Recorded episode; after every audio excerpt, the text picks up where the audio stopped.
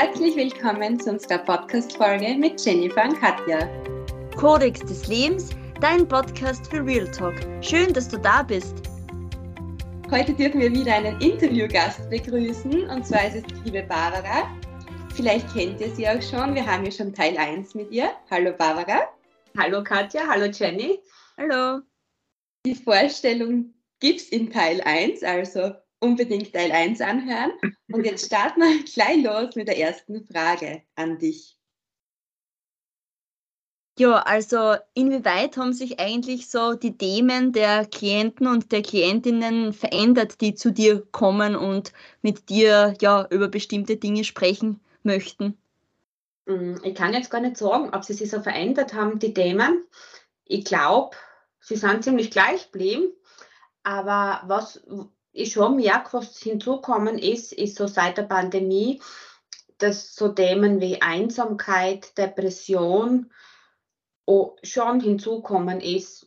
Ich arbeite viel mit Kindern und Jugendlichen. Ich merke also Schulverweigerung, Schulängste hat sie ein bisschen, ist ein bisschen mehr geworden. Ich nehme mal an, oder eine Hypothese von mir wäre, weil man einfach auch viel Zeit zu Hause verbracht hat, voll im Homeoffice war oder Kinder Homeschooling gehabt haben, da habe ich schon gemerkt, dass so Themen hinzukommen sind. Ich glaube auch so Burnout ist vielleicht ein bisschen mehr geworden oder so die Work-Life-Balance zu finden, weil durchs Homeoffice ist doch eine neue Arbeitssituation eintreten, wo Menschen sie nicht immer leicht tun, dass man das einfach auch gut trennt und auch gut auf sich selbst achtet, um ja, frei zu, ja, mal Freizeit zu haben. Das hat sich vielleicht ein bisschen geändert.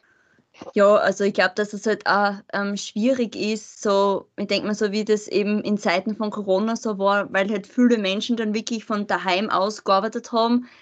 Ich denke oft, dass es dann wieder so schwieriger war, vielleicht für manche, dass sie so wirklich wieder zurückkommen, dass sie wirklich dann wieder, ja, so wie es jetzt in der Schule dann zum Beispiel war oder wieder im Büro, weil man muss sich dann doch eher wieder viel mehr öffnen, als wenn man jetzt wirklich zu Hause so von Laptop irgendwie sitzt. Also das ist mir so irgendwie auch aufgefallen, persönlich, ja, ein bisschen. Ja, auf alle Fälle. Also vor allem, wenn man schon vorher vielleicht auch nicht ganz so sozial offen war und sich ein bisschen schwerer down hat mit Gleichaltrigen oder vor allem bei Schülern auch, die was vorher schon ängstlich waren oder, oder eben auch ein bisschen so ja, ins Depressive geneigt haben, da ist das bestimmt noch einmal erschwerend hinzukommen. Ja, und wie es sich jetzt durch die ersten Fragen schon herauskristallisiert hat, ist es unser Ziel ja mit dieser Folge Stress, Burnout, Depressionen ein bisschen in den Vordergrund zu holen und natürlich mit Tipps und Tricks dank dir ähm, zu präventieren. Und meine Frage ist jetzt, es gibt oft Menschen, die zu viel tun und immer, immer mehr tun wollen. Also da gibt es ja den Begriff Workaholic und es gibt ja da oft dann die Situation, dass es zu einem Burnout kommt. Und was kann man da aber tun, damit man sich selbst stoppen kann aus der Spirale quasi heraus, immer mehr und mehr? Ich glaube, es, es ist wirklich schwierig. Ich glaube, viele, viele Menschen merken das gar nicht, dass man in einer Burnout-Spirale oder in einer, einer, Überforderung sich befindet. Weil die oder viele Menschen, die was so ins in, in so Workaholic, in einen Workaholic geraten, die sind auch von der Persönlichkeit her eher perfektionistisch, die haben hohe Anforderungen an sich selbst oder an den Beruf. Und meistens ist es so, am Anfang sieht man das gar nicht so, dass man einfach viel arbeitet und das macht dann ja Spaß, man kriegt gute Rückmeldungen und ich selbst da sehr stolz auf sich, wenn vieles gelingt.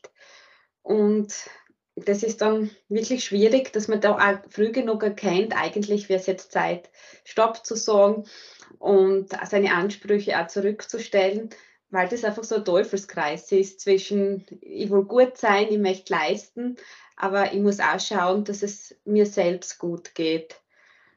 der Frage war jetzt so, wie man das, wie man da wieder rauskommt.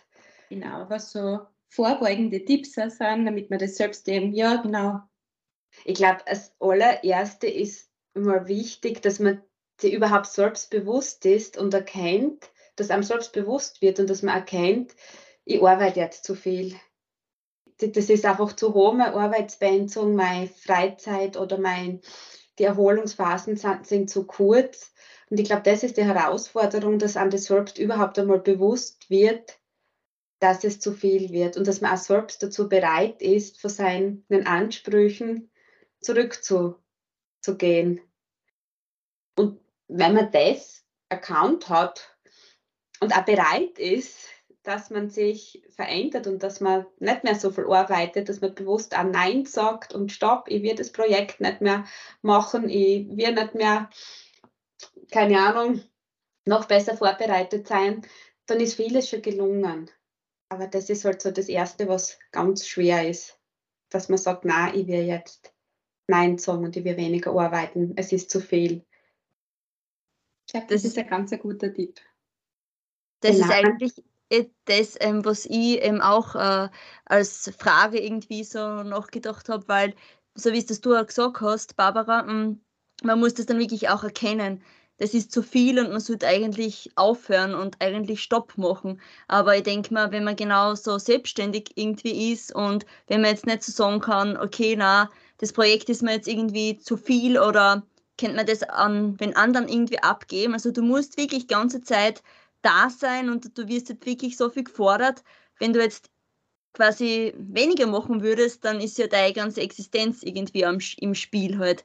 Und das sehe ich ja bei uns auch immer, ähm, weil meine Eltern eben selbstständig sind. Und ich glaube, das ist genau das Schwierige, wo, wo fängt man da an und wo hört man dann irgendwie auf, dass man auf sich selbst schaut, aber dass man natürlich ähm, ja, das Unternehmen auch nicht im Stich lässt quasi. Also mhm. ich glaube, da geht es vielen oder viele Menschen haben damit dann schon äh, Probleme halt. Und genau. ja. Genau. Aber ich muss jetzt sagen, nicht nur Selbstständige, auch, auch Mütter beobachte das, oder es gibt eigentlich allen Berufsgruppen, Mütter oder auch zu Hause kann sein, wenn man hohe Ansprüche hat an Haushalt, es muss immer geputzt sein, die Kinder, es muss immer alles aufgeräumt sein. Auch da kann sein, dass man in so einer Burnout-Falle gerät, weil man einfach immer das Gefühl hat, das ist nicht sauber genug, es gehört noch einmal, die Fenster gehören putzt und man findet dann einfach immer Sachen, die noch erledigt gehört, gehören, ja.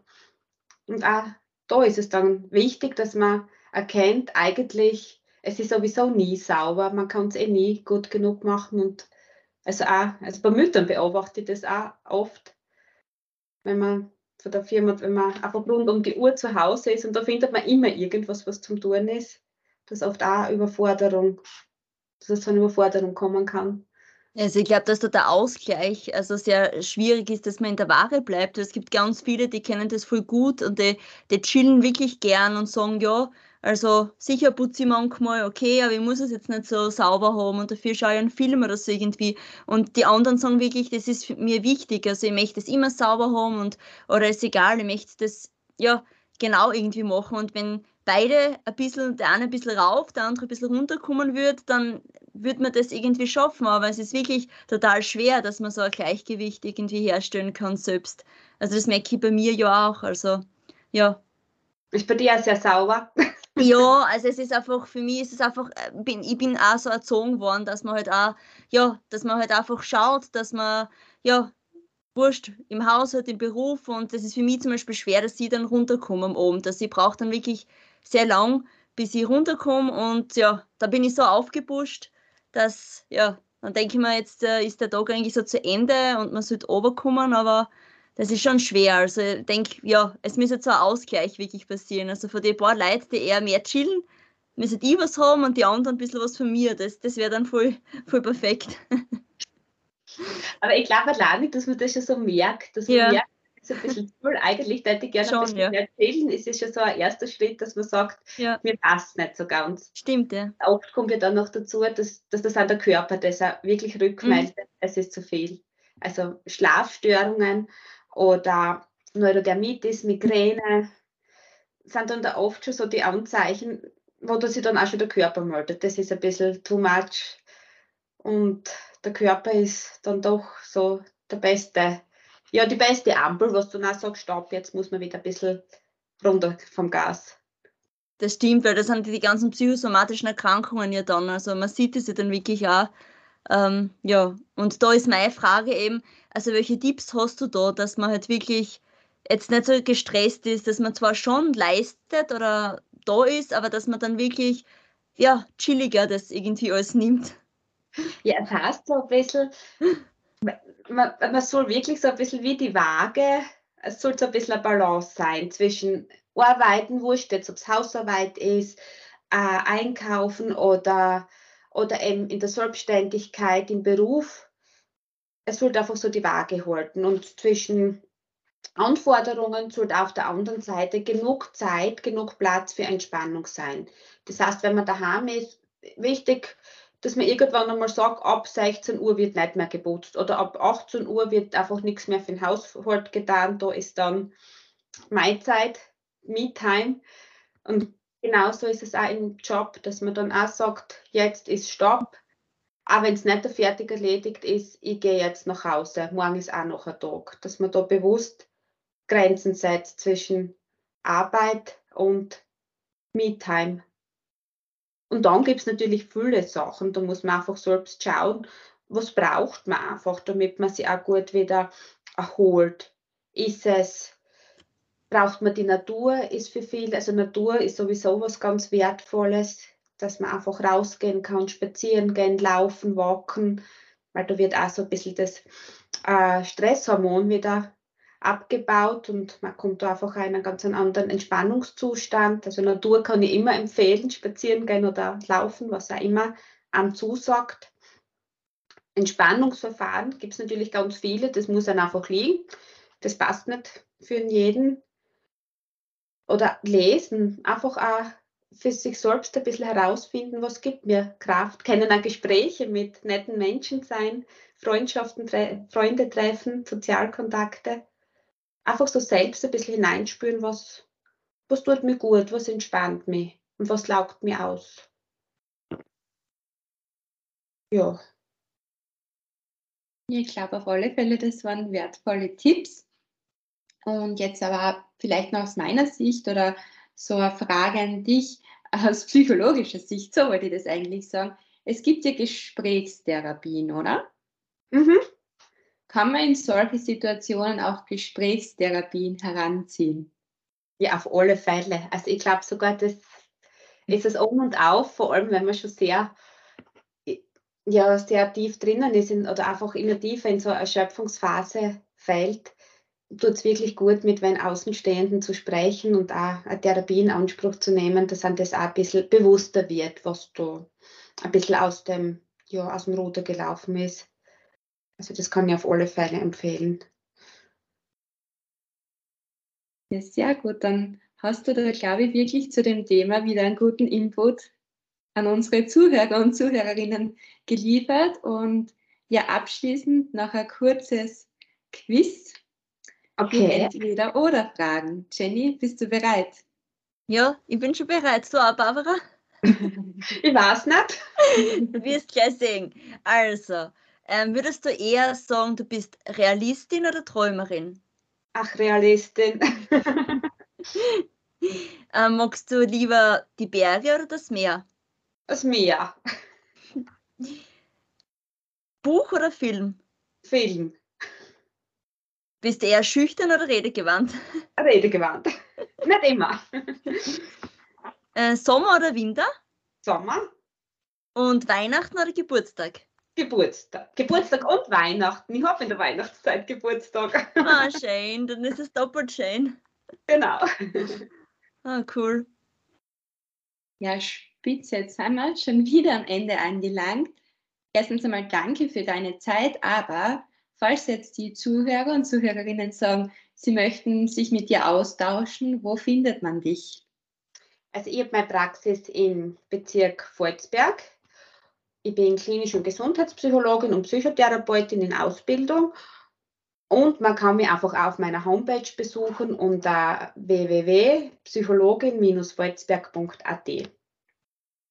Spitze. Und für alle, die nicht aus unserer, unserer Region kommen, weil ich bin ja auch Volzbergerin, ähm, können die dich auch online kontaktieren? Ja, also ich bin auch, also auch Online-Termine sind möglich über Zoom oder ja, was einfach auch für die, die Klienten, Klientinnen gut passt, sehr gern auch online. Ja, spitze. Uns findet man auf Instagram und auf Facebook unter Podcast Underline Codex Leben. Und wir sagen danke fürs Zuhören und nehmt euch ein paar gute Tipps mit auf die Reise im Leben.